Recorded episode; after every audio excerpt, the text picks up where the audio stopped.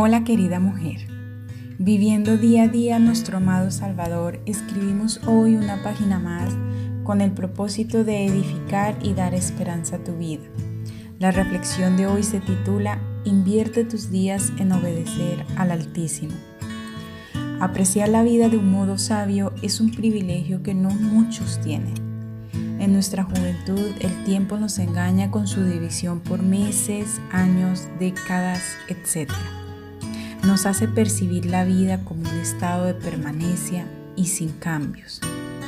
Pero se nos olvida que estos constan de segundos y minutos que a su vez suman horas y las horas días.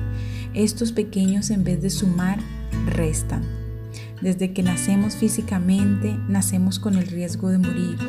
No estamos avanzando a un estado eterno por nuestros propios medios, sino que cada minuto, cada segundo vivido significan uno menos. Por lo tanto, evaluemos el uso del tiempo a la luz de la brevedad de la vida.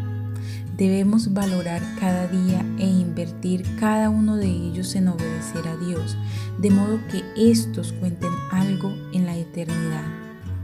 Traer al corazón sabiduría no se refiere a una habilidad, técnica o conocimiento, tampoco alude al poder de controlar, sino a la gracia para someterse. Un corazón sabio es aquel que discierne los propósitos del Señor y se somete a su voluntad.